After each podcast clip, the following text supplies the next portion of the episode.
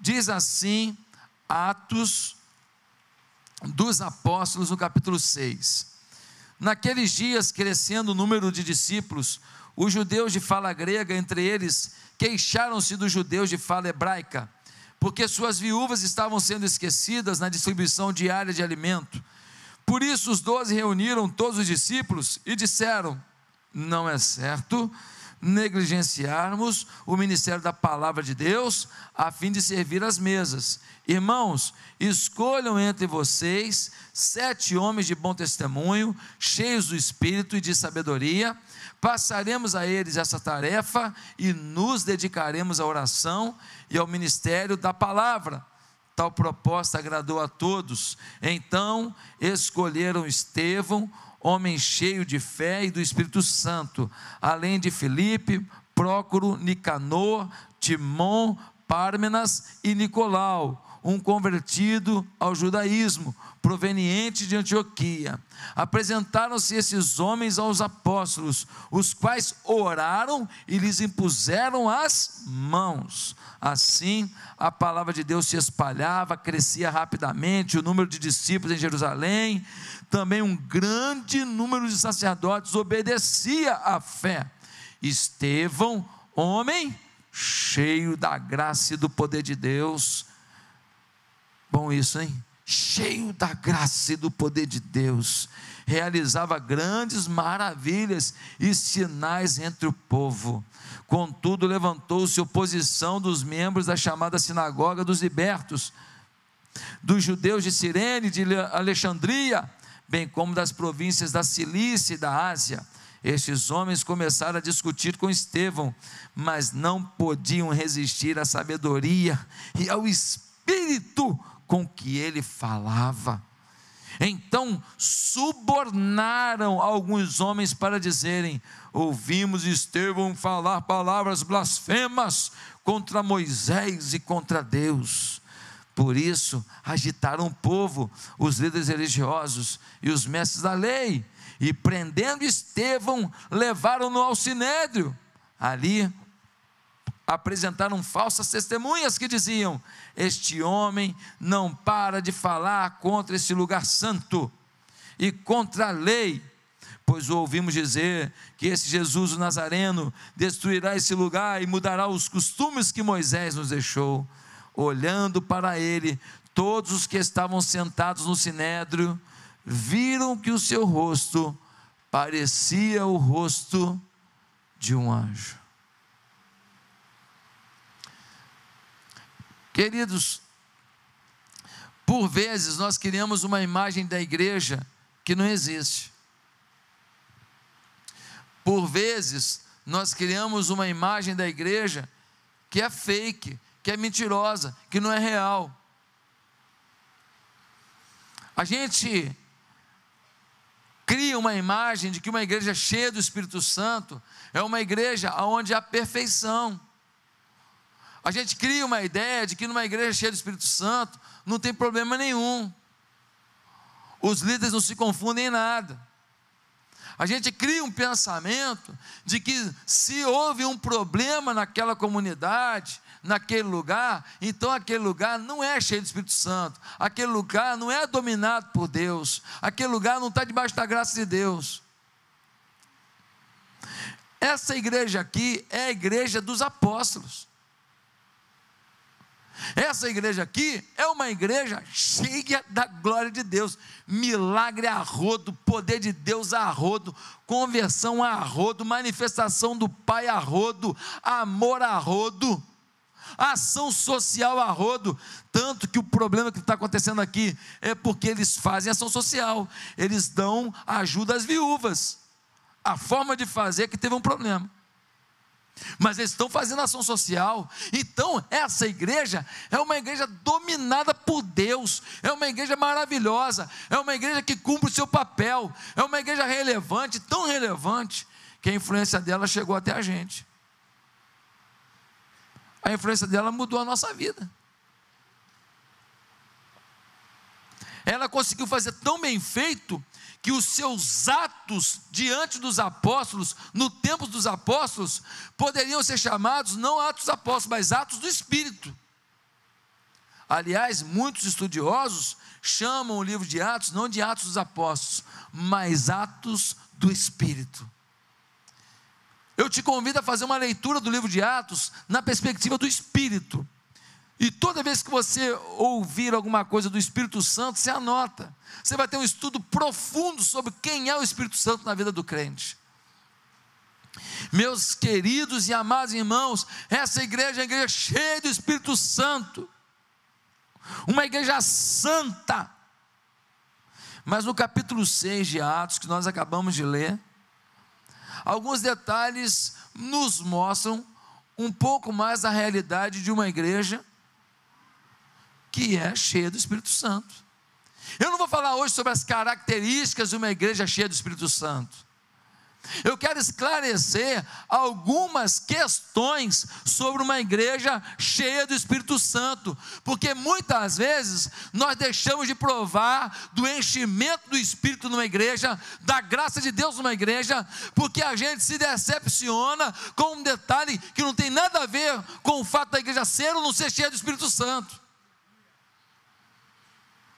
Às vezes a gente joga fora o bebê com a água do banho.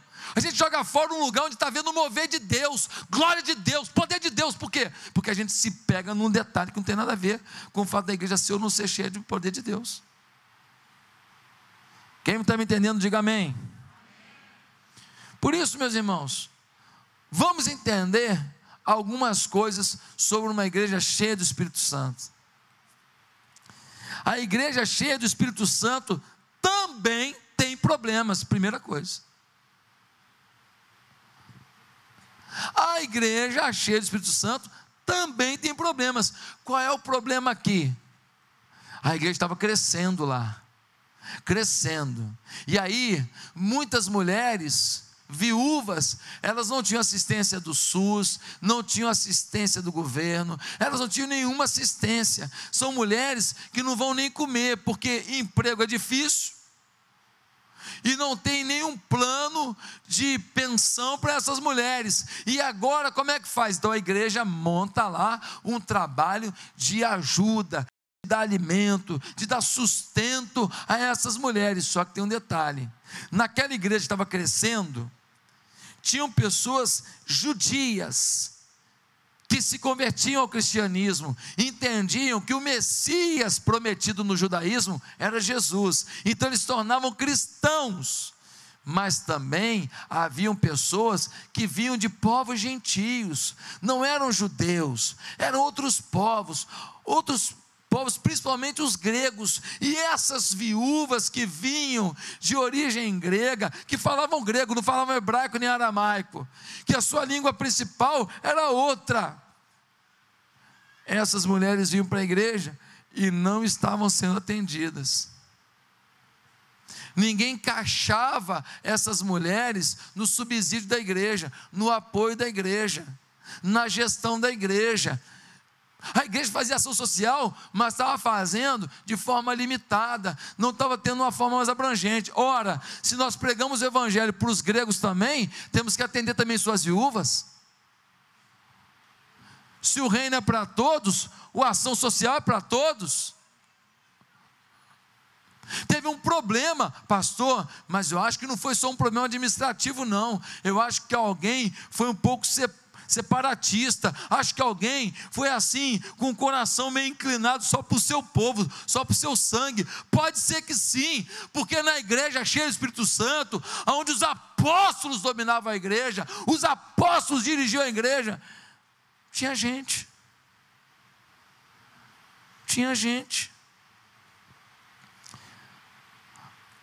A questão não é que não vai ter problema na igreja.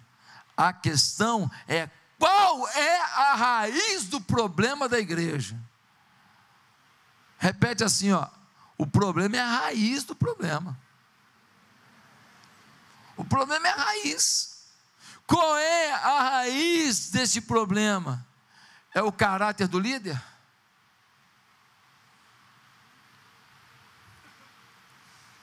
São pessoas extorquindo a bolsa das ofertas e dos dízimos? É pecado na liderança sendo encoberto? Qual é o problema da igreja? É uma teologia pobre para poder manipular pessoas? Qual é o problema dessa igreja? É uma uma uma falta de ética da liderança que não respeita os menos favorecidos e a pessoa é julgada pelo que tem e não pelo que é? Qual é o problema dessa igreja? É um problema que envolve a postura do coração das pessoas, ou o problema que está acontecendo é um problema de administração humana, uma falha, uma escorregada administrativa, uma falta de percepção, talvez até um, um, uma, uma certa proteção da família dos seus que alguém teve, foi uma falha humana. Realmente, ele acabou preferindo alguns do que outros. Qual foi o problema? A liderança concordava com isso? A liderança chancelava isso? Não é isso mesmo, ó. cuida só das viúvas judias. As, as viúvas gregas você deixa morrer. O Pedro assinou isso. Aqui na igreja eu sei, né? Toda vez que alguém quer resolver um negócio, ele fala assim: o pastor que mandou. Eu nunca vi tanta coisa que eu não disse, nem fiz, nem chancelei cair na minha conta. Meu Deus do céu, irmão, para com isso.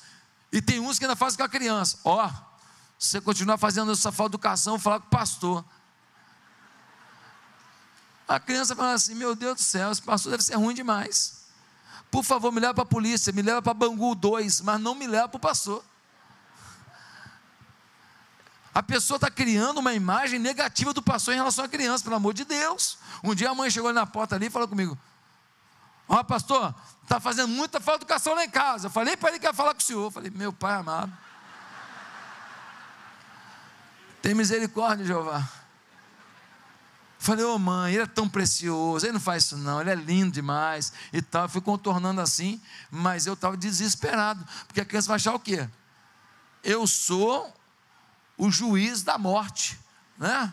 o carrasco. Irmãos, não faça isso. E não bota a minha conta, não. E se eu tiver falado mesmo, você fala assim, mas eu que estou falando, assume a culpa aí, deixa o cara com raiva de você, me livra. Por favor. Queridos irmãos, aqui a liderança não está chancelando o erro, não. Ela nem está sabendo do que aconteceu tem um problema na igreja. Eu pergunto: a igreja deixou de ser cheia do Espírito Santo? Essa igreja deixou de ser poderosa? Essa igreja deixou de ter uma liderança séria, comprometida com Deus? Mas tinha um problema. Essa é a primeira coisa que a gente aprende, querido. Todo crescimento traz problema. Isso, pastor, agora falou que eu queria ouvir. Por isso que eu não gosto de igreja que cresce. Querido, todo crescimento traz problema, mas toda ausência de crescimento é um problema. Eu não preciso falar para um bebê, cresça, cresça, cresça, em nome de Jesus, cresça. Não, está saudável? Vai crescer. Uma igreja saudável vai crescer, e vai crescer sem furar o olho dos outros, vai crescer sem fazer maldade com os outros, vai crescer sem invejar os outros, vai crescer em paz, em ternura, em honestidade, em ética, vai crescer. É o que Deus tem feito na nossa vida. Meus amados irmãos, por vezes dizem, a igreja tal tem um ministério infantil organizadinho, aqui tem problemas. Quantas crianças tem nessa igreja, querido, que você está falando? 21 crianças, pastor. É mesmo? Quantas salinhas tem? Três salas, pastor.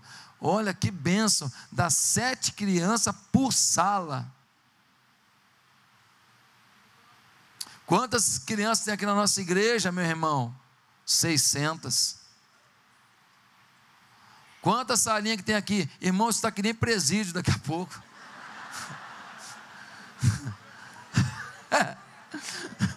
Pelo amor de Deus. Então, irmãos, nós precisamos fazer alguma coisa para ter mais salas, para ter melhor ambiente, melhor organização. E quando a gente fala dos dízimos das ofertas, é para viabilizar isso. Nós não falamos de dízimo e oferta para poder o quê? Ah, não, dízimo e oferta para a igreja ficar cheio de dinheiro na conta. Não tem dinheiro na conta, meu filho. Não tem dinheiro na conta. Pastor, e se alguém assaltasse a igreja? Ah, vou dar para ele as contas da igreja. Ó, cara, ó, você não vai embora de mão abanando, não. Você não vai de mão abanando, não. Toma aqui, ó. Isso aqui é do Santander, isso aqui é do Itaú, isso aqui é do Bradesco, isso aqui é do Banco do Brasil. Já que você veio aqui, você vai levar esse negócio, você vai pagar. Irmão, crescimento traz problema, mas não crescer é problema. Segunda afirmação que eu quero fazer sobre a igreja cheia do Espírito Santo. A desorganização não deve inibir a espiritualidade. A desorganização não deve inibir a espiritualidade. Tinha um problema são gregos convertidos, são judeus convertidos, culturas diferentes, não estão sendo atendidos a todos. Mas aquele problema de desorganização ali estava afetando a espiritualidade. Então, meu irmão, o que, que a gente aprende aqui? É que essa história não, o Espírito vai falar na hora, eu vou fazer na hora. Não, não precisa organizar muito, não. Não precisa planejar muito, não. Uma igreja desorganizada, ela inibe a ação do Espírito Santo. Uma igreja desestruturada, ela inibe o amor entre os irmãos, ela inibe a fé numa igreja.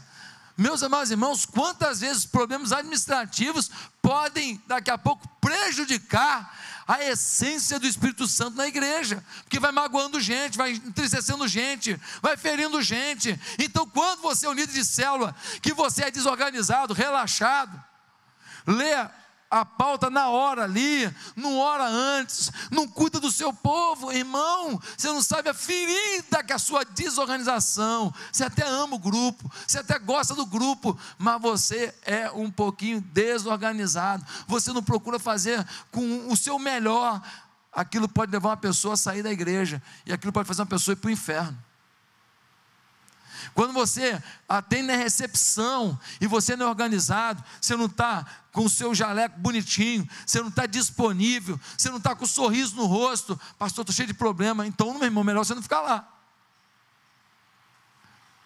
com os seus problemas, o seu sorriso tem que abençoar alguém, porque ninguém tem nada a ver com o seu problema, não. Você tem uma função ali, você é o retrato da igreja para a pessoa, e o retrato da igreja da pessoa não é que nós não temos problema, mas é que a nossa alegria vem do Senhor. A nossa alegria, a nossa esperança vem do Altíssimo.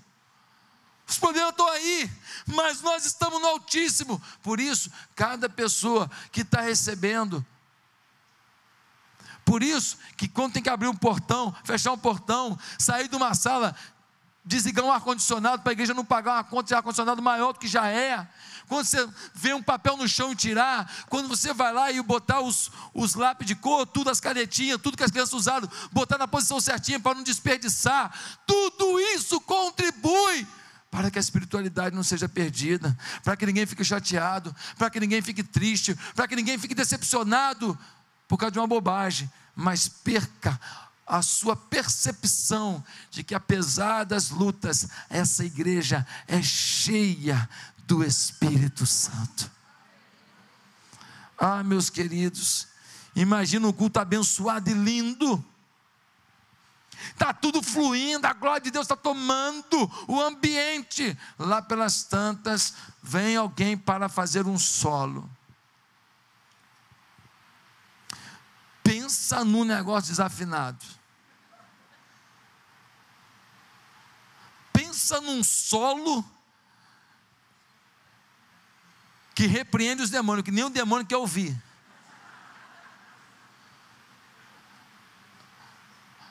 Pastor, não tem nada a ver esse exemplo. Não tem a ver sim, querido.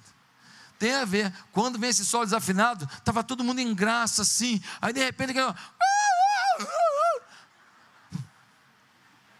Meu pai, o que, que foi? Estou dando um exemplo simples. Uma coisa desorganizada, desafinada, pode cortar a espiritualidade de um ambiente. Em vez de chorar, eu estava chorando, nego, começa a ter vontade de rir. Papai, que, que foi isso? Aleluia. O meu tio, ele era líder da união de adultos. Antigamente, a igreja batista tinha união de adultos. E uma irmã pediu para fazer um solo. E o meu tio falou: Pô, não, irmã. E ela foi para frente, os adultos todos da igreja ficavam na reunião de adultos. E ela foi para frente e ela começou.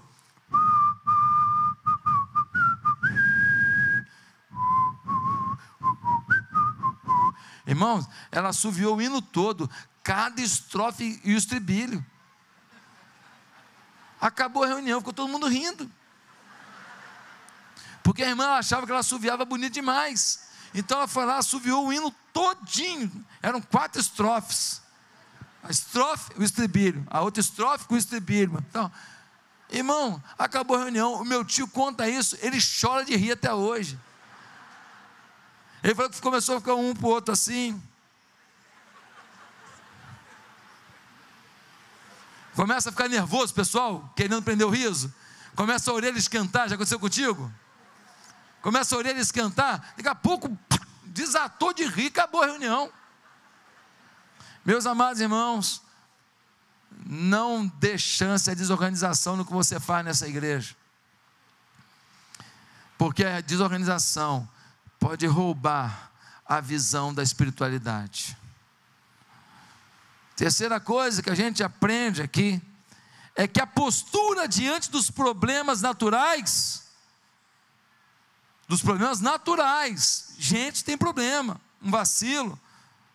Não é abandonar a igreja, mas é pensar em soluções. A postura diante de problemas naturais, uma coisa é um problema de caráter da liderança, outra coisa é um problema de roubalheira num lugar que se diz igreja, outra coisa é uma teologia pobre que leva as pessoas por um caminho equivocado, ou uma teologia pobre que rouba das pessoas a essência da vida, uma teologia pobre para manipular pessoas. Isso é uma coisa. Não fica nesse lugar não. Mas outra coisa são problemas naturais da igreja tirarem você da igreja. Eu acho que já está na hora, depois do ano da maturidade, da gente ter uma atitude com a nossa igreja, à altura da igreja que Deus nos deu. Pastor saiu de outra igreja lá, meu irmão, você veio para cá, eu entendo que Deus te trouxe para viver um novo tempo. E eu assino embaixo do que essa igreja tem feito, da postura que essa igreja tem tido. Aliás, eu respondo civilmente por essa igreja. E eu posso te afirmar que essa igreja é um celeiro de bênção para essa cidade, para esse país.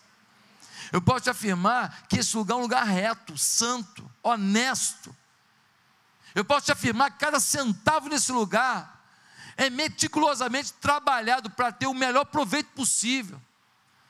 Por isso, que em 13 anos de história, olha o que Deus já fez nesse lugar, olha o quanto essa igreja prosperou, olha o quanto a gente avançou, olha o patrimônio que Deus deu para essa igreja. Irmãos, isso é um milagre de Deus. Você está sentado no milagre.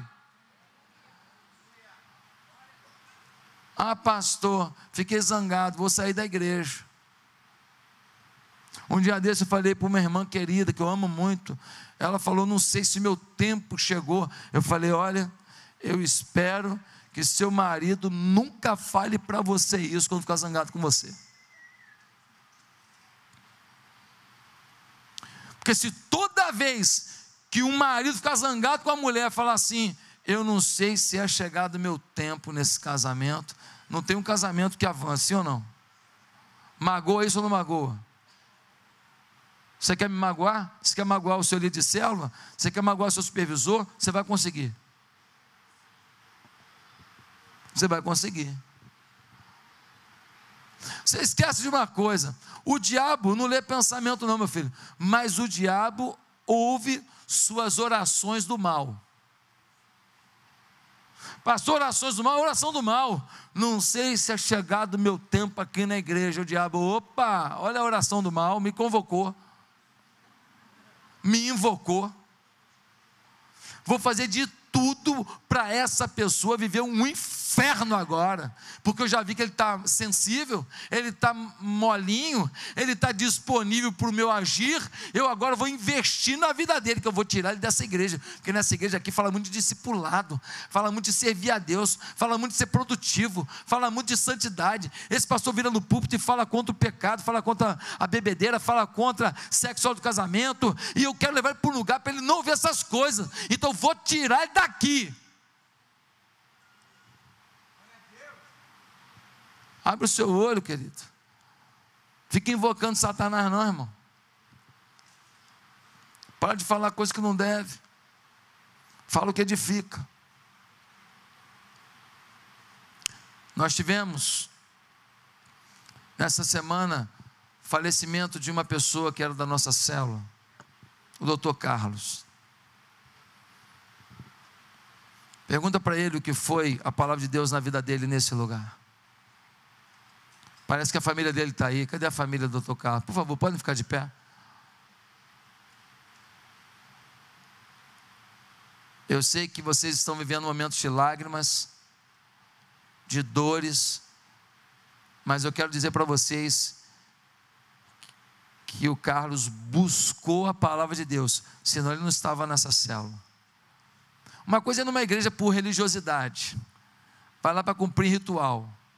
Outra coisa é você abrir mão do seu descanso semanal e falar assim: eu vou para um lugar para ouvir a palavra. Ele conheceu Jesus, conheceu a palavra de Deus. Ele pôde acertar seu caminho com Deus. Claro que ninguém queria que ele já tivesse partido para Jesus, porque a gente é humano e a gente quer conviver. Mas Deus tem seus planos. E talvez nos planos de Deus, estivesse vocês estarem aqui hoje. Para repensarem o coração de vocês, a vida de vocês e como que vai ser a interação de cada um de vocês com esse Deus a partir de hoje. Queria que a igreja desse uma salva de palmas do Dr. Carlos e para a família. Que Deus abençoe vocês. Podem sentar. Nós vamos orar por vocês. Contem com as nossas orações e conte com o apoio da célula aonde ele estava inserido. Meus amados irmãos, as soluções precisam ser pensadas. Versículo 3 e 4, nós lemos assim: Olha isso, irmãos, escolham entre vocês sete homens de bom testemunho, cheios do espírito de sabedoria, passaremos a eles essa tarefa Passaremos a eles essa tarefa e nos dedicaremos à oração e ao ministério da palavra. Tal proposta agradou a todos. Temos um problema, temos que servir as mulheres judias e também as mulheres gregas. Nós precisamos separar um grupo específico para isso, montar uma equipe para isso, focada nisso. Precisamos ter organização nisso. Pronto, buscar uma solução. Tem um problema na sua igreja? Não abandone sua igreja, ajude a solucionar. Pague o preço para solucionar, jejue para solucionar, sofra para solucionar, porque Deus vai te honrar. Deus vai te honrar porque ajudou a melhorar a sua igreja, a abençoar a sua igreja. A igreja é família. Se o problema não é visão e nem unção, porque tem igreja que é boa, mas não tem uma visão que te encaixa, que te puxa. Ah, pastor, por isso que eu vou sair dessa igreja, porque eu, eu não concordo muito com a célula. Aí eu vou ter problema contigo. Porque aí você vai ter que responder para mim o que, que é célula. Se célula é um lugar onde eu encontro irmãos, a gente repensa um pouco a mensagem de domingo, a gente estuda um pouco mais, aprofunda um pouco mais a mensagem que é pregada no púlpito, e a gente ora uns pelos outros, depois a gente lancha junto, e você não gosta disso, você não pode nem ir para o céu. Porque na, no céu vai ter isso. Irmãos batendo papo, irmãos interagindo, irmãos celebrando. E se você não gosta disso, então, meu querido, eu não sei o que você vai querer. Eu conheço um lugar que não tem isso, no inferno. No inferno não tem isso não. Mas no céu tem gente abraçando gente, tem gente celebrando gente, tem gente convivendo com gente. Eu não sei se tem picanha. Não duvido também não. Não sei como vai ser a vida no céu.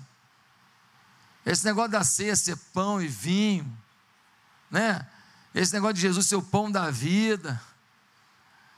É, não sei, esse negócio pode dar uma pista daqui a vivência no céu tem até isso. Não sei. Não posso afirmar.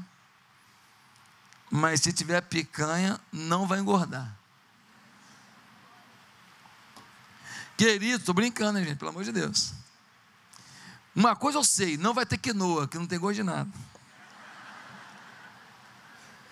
Em quarto lugar, o que nós aprendemos é que as soluções precisam levar em consideração as prioridades. Repita comigo assim: prioridades.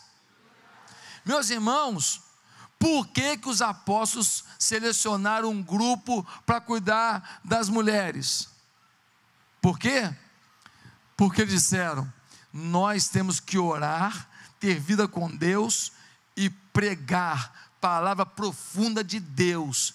Não é justo que nós paremos isso, que é o nosso ofício, que é o nosso chamado, dado por Jesus, para poder ficar lá preparando a comida servindo a comida. Não, nós, o trabalho é importante também, é maravilhoso, mas nós temos um chamado, nós temos uma prioridade. Nós, nessa engrenagem do corpo de Cristo, temos uma função. Então, o que eles dizem? Não vamos nós fazer isso, vamos selecionar um grupo para fazer isso. Por quê? Questão de prioridade. Pastor bom é o pastor Raimundo Nonato porque ele pega firme na obra, ele ajudou a virar o cimento da igreja para poder construir a igreja. Se não tiver ninguém para fazer isso, o Josué Valando vai ficar junto com o Raimundo Nonato nisso. Concordo plenamente. Já ajudei a fazer muita faxina aqui na igreja. Fizemos muita faxina, limpamos muito banheiro, muito banheiro. Nossa, quanto banheiro. Varremos muita coisa, pintei, nunca soube pintar. Eu tenho uma bermuda, eu tenho, não, eu tinha a bermuda toda manchada de tinta, porque um cara que não sabe pintar, ele se, se suja todo. E eu vim com a bermuda até bonitinha, porque eu ia encontrar com os irmãos, ficou a bermuda bonitinha, e sujou toda de tinta, pintando a igreja. Não tem problema nenhum, mas se hoje eu resolver limpar os banheiros, desentupir banheiro e pintar a parede, eu vou deixar de fazer uma visita eu vou deixar de dar um aconselhamento, eu vou deixar de preparar um sermão. E, e o meu chamado é esse. Então, se tem alguém para fazer outra parte, então a gente tem que dividir o trabalho. Nem ele é pior, nem eu sou pior, nem ele é melhor, nem eu sou melhor. Cada um no seu papel. Questão de prioridades. Quem está entendendo? Tem um pessoal de jaleco verde conduzindo o culto, conduzindo as pessoas, recebendo, orientando. Eles são inferiores ou superiores a quem só está sentado? Não, eles estão fazendo o papel deles, é o chamado deles. Um que está sentado aqui é líder de célula, nunca atendeu ali, mas é um líder de célula. Cada um tem que ter uma consciência de sua participação, de sua prioridade. As soluções têm que levar em consideração isso. Por quê, pastor? Porque tem gente que quando ele tem uma coisa na cabeça, na igreja, ele só pensa naquilo. Então, se a igreja não faz do jeito que ele quer, no tempo que ele quer, pronto, a igreja não serve mais.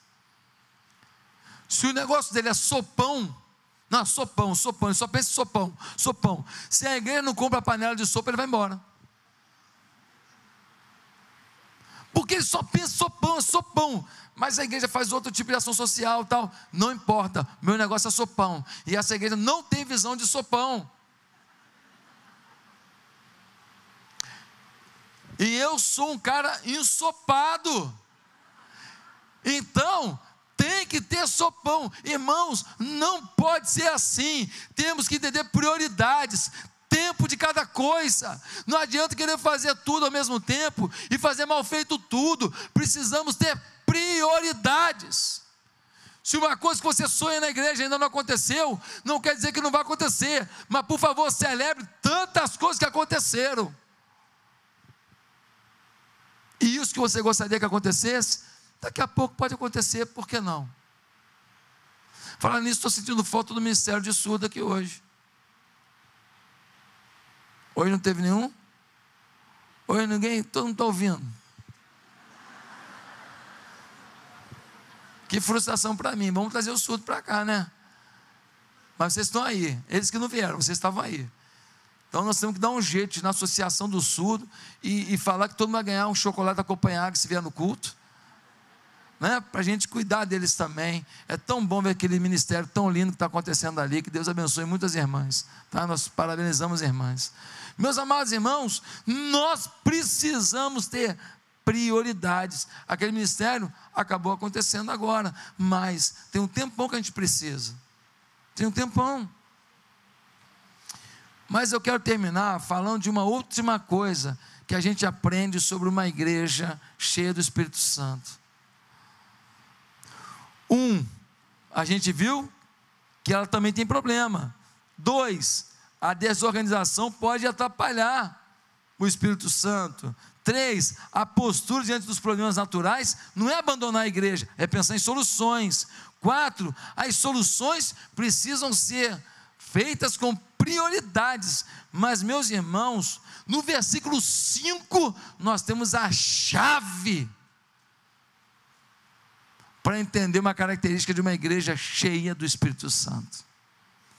Versículo 5 diz assim: Tal proposta agradou a todos, então escolheram Estevão, homem cheio de fé e do Espírito Santo, além de Felipe, Prócoro, Nicanor, Timon, Pármenas e Nicolau, um convertido ao judaísmo proveniente de Antioquia. Queridos, qual é o detalhe aqui? Qual é essa característica que faz uma igreja cheia do Espírito Santo, mesmo tendo problemas?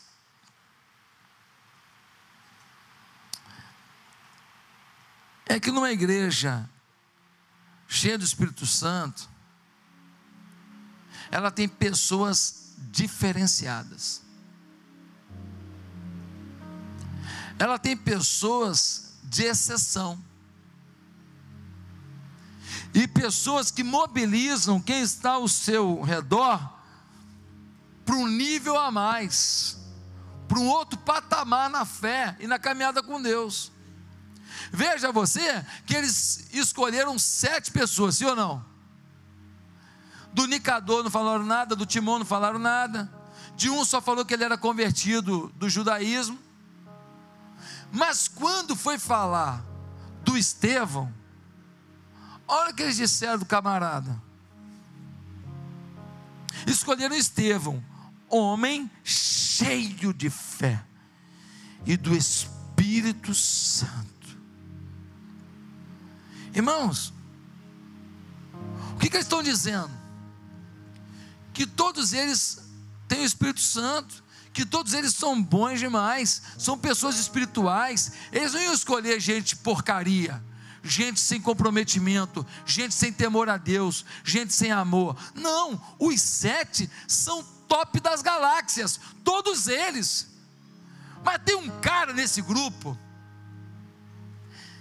que ele assusta. Tem um cara nesse grupo chamado Estevão, que quando você está perto, você sente algo diferente. Tem um cara nesse grupo que ele tem uma essência diferenciada. Suas palavras são dosadas, seu espírito reluz o amor, sua postura equilibrada, seu coração é inclusivo, seu temor contagiante. O nome dele? Estevão. Esse cara começa a ser perseguido. Por quê? Porque diz o texto, e a gente leu, no versículo 8: Estevão, homem cheio da graça e do poder de Deus. Toda vez que fala dele, tem que falar dos adjetivos. O autor bíblico não consegue falar dele e não falar algo a mais. O Lucas, que é um médico, que é um cara lógico, um cara descritivo, um cara narrativo, quando ele vai falar do A, ele fala o A, do B, ele fala B, quando ele fala do C, ele fala C, mas quando ele fala do Estevão, ele fala o Estevão, cheio da graça, cheio do poder do Espírito, ele não consegue simplesmente falar que o Estevão passou por algo, ele tem que dizer que homem era Estevão. Por isso, a minha quinta conclusão é que numa igreja espiritual há pessoas diferenciadas, de caráter de exceção, e elas mobilizam a igreja em direção ao enchimento e à graça e ao poder do Espírito Santo. Você é um deles?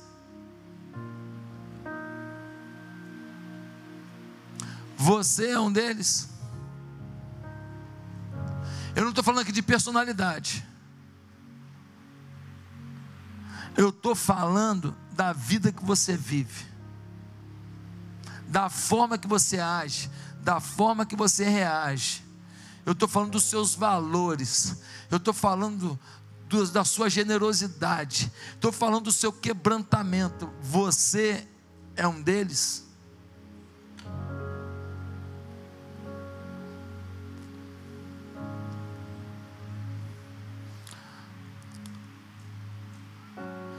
Versículo 8: Estevão, homem cheio da graça e do poder de Deus, realizava grandes maravilhas e sinais entre o povo. Contudo, levantou-se oposição dos membros da chamada sinagoga dos libertos e dos judeus de Sirene e de Alexandria, bem como das províncias da Cilícia. Começou a ter inimigo, sabe por quê? Porque ele era cheio do Espírito. Começou a ter inimigo, sabe por quê? Porque ele estava cheio da graça. Começou a ter inimigo, sabe por quê? Porque ele inflamava o coração dos outros.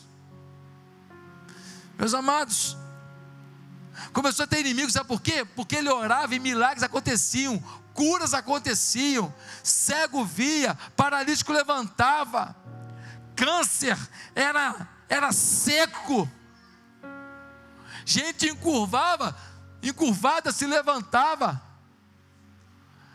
tinha gente para odiar esse camarada. Inveja. Infelizmente, no mundo gospel hoje, temos muitas atitudes marcadas pela inveja. Mundo gospel, não mundo de Deus. Mundo gospel, não evangelho. Mundo gospel, não céu, não. Mundo gospel, não Bíblia. Mundo gospel, mundo gospel. Essa coisinha que a gente chama de evangélico aí, que a gente chama de evangelho, que não tem nada a ver com o evangelho. Queridos irmãos, três coisas me chamam a atenção nesse homem chamado Estevão. Primeiro, a sua integridade. Quando a gente lê o versículo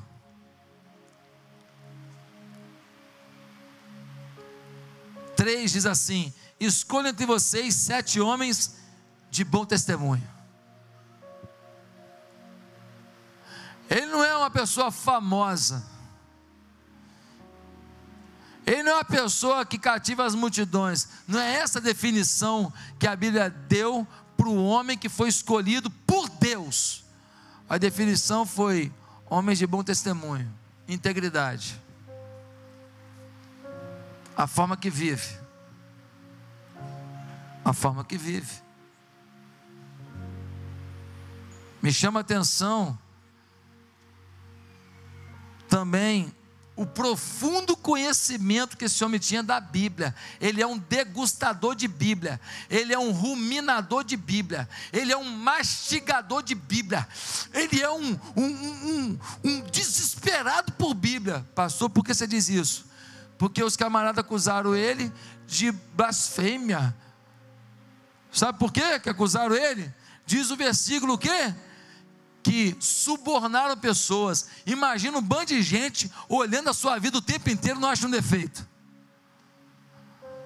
Quando eles viram que o cara não tinha defeito, o que, que eles fizeram? Subornaram, ó, fala que ele falou contra a lei de Moisés, fala que ele não respeitou a lei do nosso povo, fala isso, subornaram, porque não achava defeito no cara, a postura dele era íntegra, ele devia ter os problemas dele, ele tinha as lutas interiores dele, porque ele era humano, ele é pecador, mas ele conseguia vencer pelo poder do Espírito, ele não se deixava seduzir a ponto de praticar o mal que dentro de si gritava. Não pense você que Estevão não tinha paixões e lutas, não. Ele tinha, Elias tinha, foi para o céu, direto sem morrer. Mas diz lá em Tiago capítulo 5 que ele também estava sujeito às paixões que eu e você estamos. Mas ele as vencia no poder do Espírito. E esse homem aqui, meu irmão, agora, quando ele está sendo ameaçado de morte, ele prega um sermão, que é o capítulo 7. Eu não vou ler agora, mas você tem que ler esse sermão. Irmãos, ele é profundo conhecedor da palavra. Ele vai citar nesse texto Abraão, Isaac, Jacó, José, seus irmãos. Ele vai citar a escravidão no Egito, Moisés, Josué, Davi, Salomão. Ele vai citando a história bíblica, o poder de Deus na história até Jesus. Ele é um profundo conhecedor da história do povo de Deus e do poder de Deus na história do povo de Deus. Você quer ser cheio do Espírito Santo, sem profunda intimidade com a Bíblia? Não vai ser possível. Mas a terceira característica e última que me chama a atenção no Estevão é a dependência do poder do Espírito Santo. Nós acabamos de ler que ele fazia muitos sinais e maravilhas, mas tem uma coisa que me chama muita atenção. Dois momentos. Capítulo 6, versículo 15.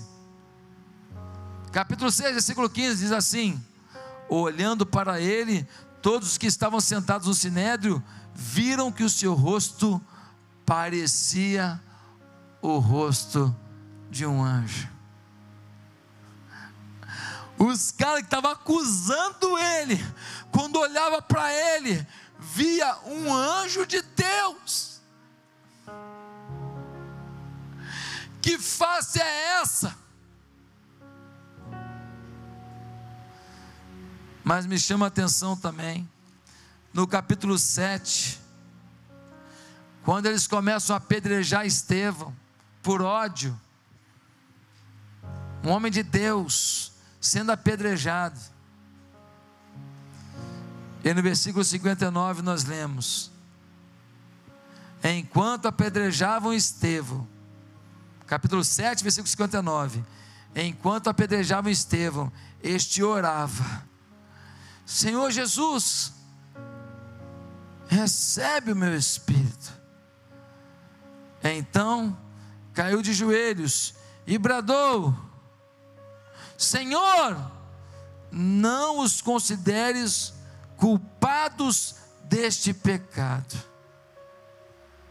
E tendo dito isso, adormeceu. Quem que fez isso? Antes do Estevão mesmo, hein? Quem foi? Que sendo morto por gente inescrupulosa, disse: Pai, perdoa-lhes porque não sabem o que fazem. Quem fez isso? Jesus. Estevão é a personificação pura de Jesus diante dos homens. Estevão é Jesus vivo depois de sua morte, ressurreição e ascensão aos céus. A expectativa de Deus é que eu e você sejamos Jesus aonde a gente vai que olhem para a gente e vejam o anjo. Que olhem para a gente e vejam Jesus, uma atitude de amor profundo pelas pessoas, mesmo diante da acusação e da maldade. Eu quero terminar essa mensagem perguntando para você: você consegue compreender que na sua igreja tem dificuldades, mesmo sendo uma igreja cheia do Espírito Santo, e aqui é uma igreja cheia do Espírito Santo? Mas você consegue entender que a única forma de a gente manter essa espiritualidade é termos aqui pessoas de caráter e de vida excepcional para alavancar cada grupo ao seu redor em direção a uma nova etapa, um novo nível, um novo patamar de espiritualidade. E assim nós vamos mudar a história do país. E assim nós vamos mandar muitos Carlos para o céu porque a vida aqui é passageira. Mas a presença de Jesus nos garante a bênção e a paz eterna. A carcaça vai, a minhoca come a carne. Mas o Espírito já está com Jesus para viver a vida que vale a pena. Curva a sua cabeça. Eu quero perguntar quantos aqui nesta noite, nesta manhã, desculpa, estão sentindo o toque do Espírito Santo e estão dizendo: Eu quero aceitar Jesus como Senhor da minha vida. Eu quero Jesus como orientador da minha vida. Eu preciso disso, pastor. Eu quero que um dia as pessoas olhem para mim e vejam o anjo o servo fiel. Quero que as pessoas olhem para mim e se inspirem e sejam movidos a uma nova dimensão de fé e de autoridade. Pastor, eu quero influenciar, eu quero parar de deixar o mundo determinar a minha vida. Não, eu quero viver um novo tempo. Eu quero me consertar.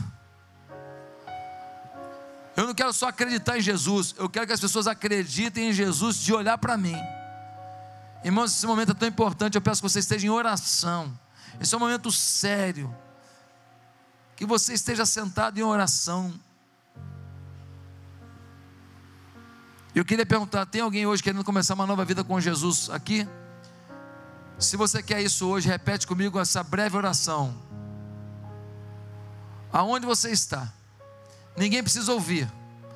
Diga assim: Santo Deus, hoje eu quero começar uma nova etapa com Jesus.